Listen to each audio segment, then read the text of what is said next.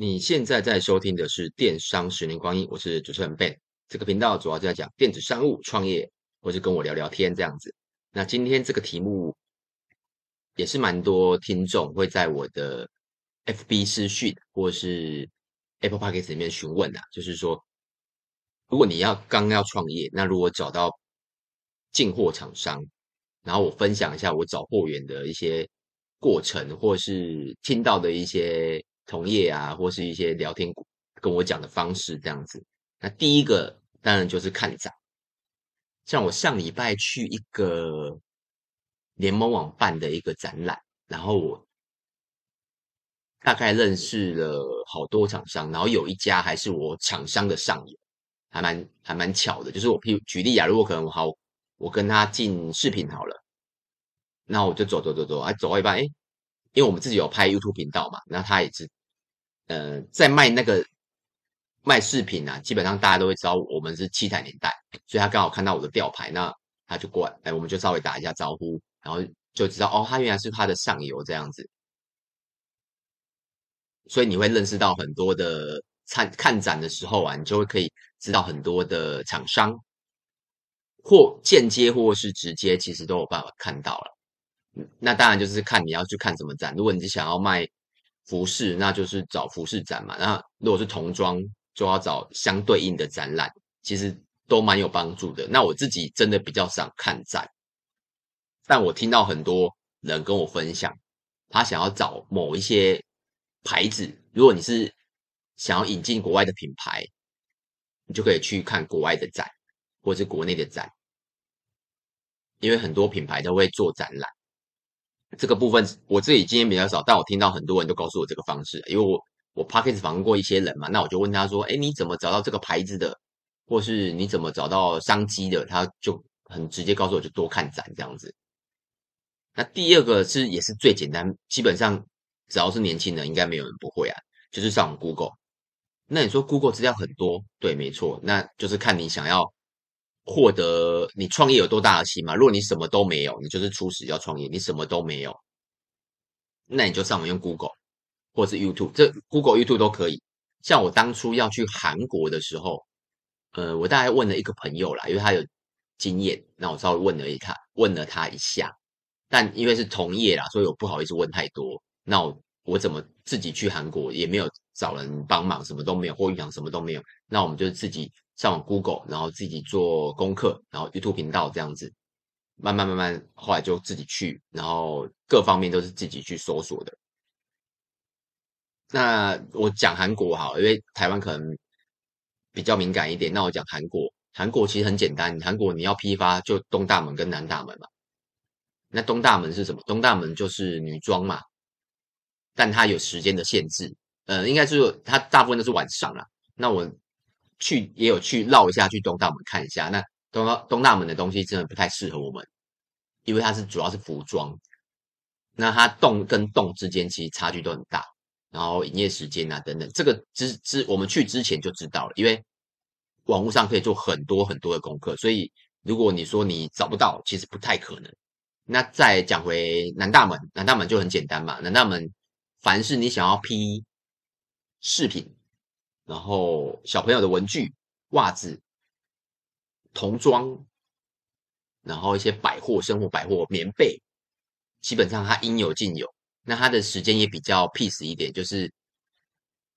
早上，然后一直到下午五点半左右吧。那它有，它韩国有分季节，所以你要去的时候要注意一下它那个季节的休息时间是什么时候。然后依稀记得了，它好像礼拜天没有营业吧。所以你我我已经两年没去了，所以我明年如果要去的时候，我会再更新一下更新一下我的资讯。像我看我刚才讲这些资讯啊，基本上在网络上全部都找得到，甚至你说要换币啊，去哪换币啊，然后路线怎么走啊，地铁怎么搭啊，基本上都找得到。那何况是台湾？那你举例啊，如果你想要做女装，那你就打女装批发嘛，女装零售、女女装什么之类的，你就打关键字打下去。它会跑出非常非常多，像你可能像你也想要做饰品，像我们是做饰品，如果你也想要做饰品，那你就打饰品批发嘛，男生饰品批发，女生饰品批发，会跑出非常非常多，那你就慢慢找，有些真的蛮难找的。那有些可能会资讯不对，或是他根本就是像我们自己啊，我们七彩年代其实没有在做批发，我们都是做零售。但很多客人会打来说，哎，他想要批发。早期我们有接几次啊，但后来我发现不适合。为什么？因为我们本身不是工厂嘛，我们就是零售商，那个价格不会好到哪里去。所以如果你跟我们进，那只是被我们贵到而已。除非你看上我们的挑品的质感，或是挑品的眼光，那也跟我们进这样 OK。可是如果你是为了价格跟我们进，就不太适合。所以我们有前几年有接，后后几年有基本上。呃，除非他意愿很大了，不然我们真的不太想接，因为价格不是很漂亮，这个我们自己知道。所以，如果你想要做各方面的零售，那你就可以上 Google 或是 YouTube，很多都会有一些技巧。那资讯量非常大，这个我知道，因为像我们有时候也会想要进一些不同的商品来卖，那我们没有门路的时候，其实我们就会透过 Google 去找看看。看有没有什么方式可以找到上游厂商，因为有时候台湾的厂商不是这么好找的原因，是因为很多传统厂商啊，基本上他不太去做一些网络的 push，甚至连店名，有些像我真的，我有些上游厂商，他连店名都没有，连扛棒都没有，但他生意做了二十年、三十年，生意好到爆炸。那你说为什么？因为他就靠老生意嘛，他也不需要广告，也不需要，也不需要任何的东西。但你找一般人找不到他。那可能要透过同行介绍，或者是有一招，其实有时候我会发现，就是有些呃，就是可能零售的客人或是批发客人，他会去上网写一些分享或是一些资讯。那你可以透过他们的他们的论坛啊，或是一些 mobile 什么之类都有可能，PDT 都有可能哦。他就会不小心透露出这一家，那你就可以根据这个线索去找看看。这是我有时候会遇到很难找资料的时候，有时候。可能可能逛了一小时两小时的 Google，那发现哎，居然有这个资讯，那你沿着这个资讯去找，有时候会看到店名或者是看到地址，你就可以慢慢的、慢慢的去找到这一家，是蛮有可能的。这个是我真的亲身经验啊，因为我常常做这件事情。那第三个就是比较针对是你已经在创业了，当你有一家上游厂商的时候啊，其实你就会对这个产业慢慢熟悉，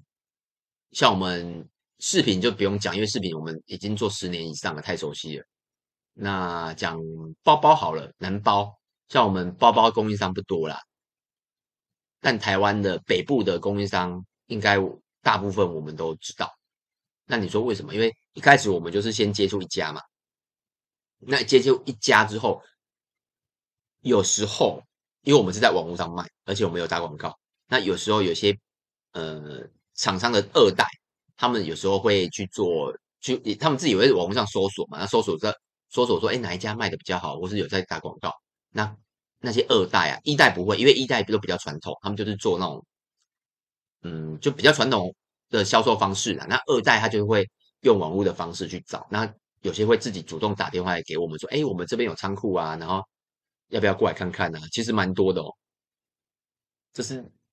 当你有一家供应商的时候，会有。自然就会有人来找你。那第二个是，你有一家供应商的时候，你自己的资讯量也会比较充足。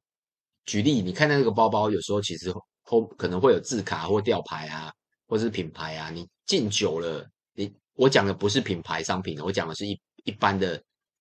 呃，无品牌的商品，就是可能二三线啊、四四线这种无品牌的商品。你卖久了，其实你就会发现。很有一些厂商其实是你可以找得到的，这个比较难难具体形容啦，因为以我们的经验都是这样。我们一开始卖饰品，后来卖手表，像我们现在手表有卖到像卡西欧嘛、居夏可，那之前有卖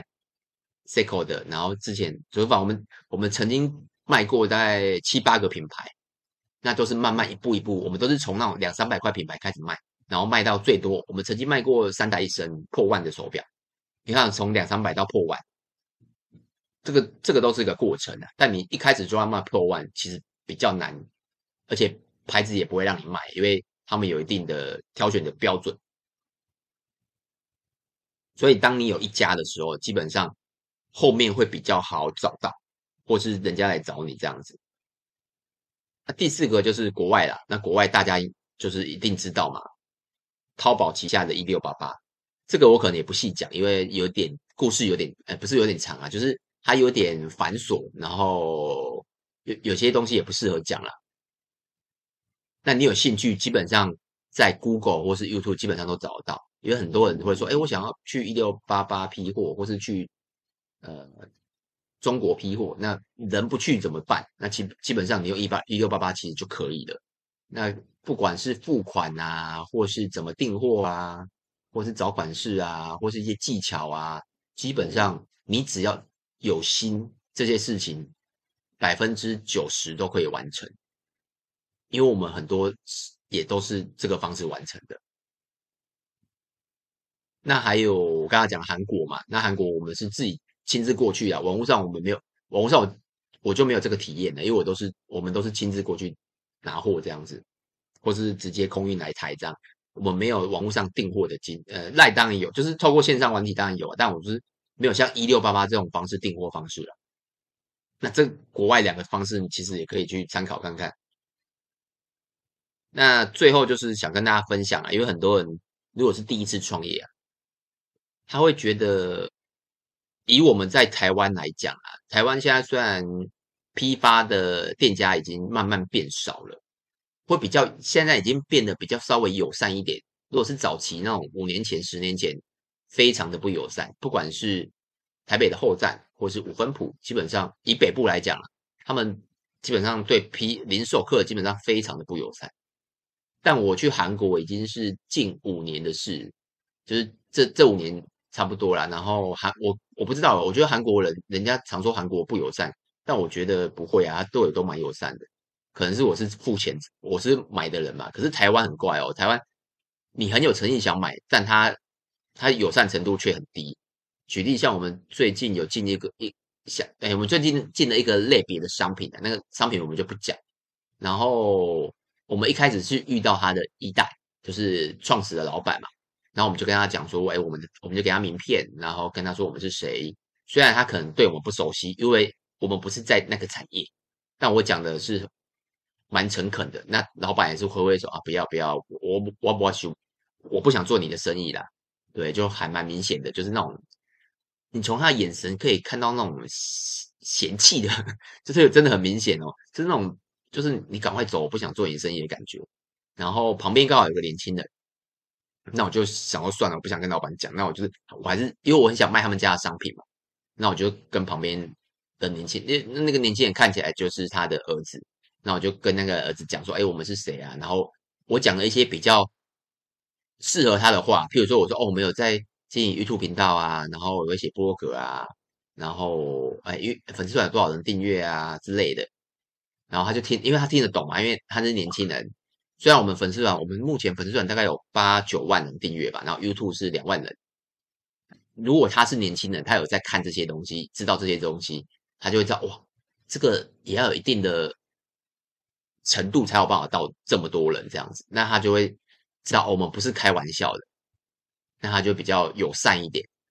那我们进而我们真的最后就是进到货。可是如果我一直跟那个老年人讲话，他基本上他根本就不知道我是谁，他们也就是也没有办法感动到我的诚意啦，被我诚意打动，所以最后是有成功的。那这个故事就是想跟大家讲，其实你遇到的蛮多人，不只是你们。那其实我自己，你看我创业十多年，我还是会一直遇到这类的店家。那你说这些类店家他们的问题吗？其实也不是，因为他们上一代的。工哎，那个工作流程就是这样子，或是批发零售的方式就是这样。那早期哦，现在我不知道，早期还是会有那种限制，那种譬如说，可能你你要拿到五千块啊，或是一万块，他才要让你批发，不然就是完全不给批发，或者是他只做批发客的生意，他零售不做，因为他以前生意很好嘛，他不需要零售客户。但这几年我发现。原本是坚持这样的店家，后来就会变成他零售也接，批发也接。为什么？因为生意不好。所以，如果你现在还一直被打枪啊，就是你去店，如果你是第一次创业，然后也没什么没什么钱，可能说五万块，你能进的货也一定不多啦。那你就只能用诚意打动对方，因为你没有办法像我们拿出我们我们想让对方知道，哎，我们是很有诚意的一些数据。因为你是第一次创业，你一定没有办法拿出这么多东西，那你只能用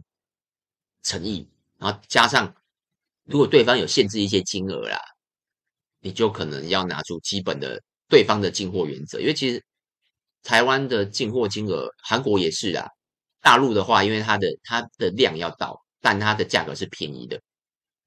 那韩国的话，我嗯，对，我那时候去韩国，基本上它量都少少五个十个就可以拿货了，基本上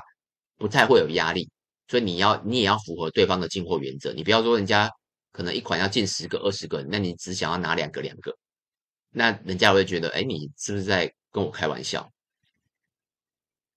然后今天大概是这样子。那如果你有。还有什么觉得哎，有遇到困难啊？进货部分或是创业部分，你有遇到什么困难？也可以到 YouTube 跟 FB 找我，名字都是电商的新的十年光阴。如果你觉得这一集啊有帮助到你，也可以到 Apple Podcast 给我个五星评分。那就这样子喽，拜拜。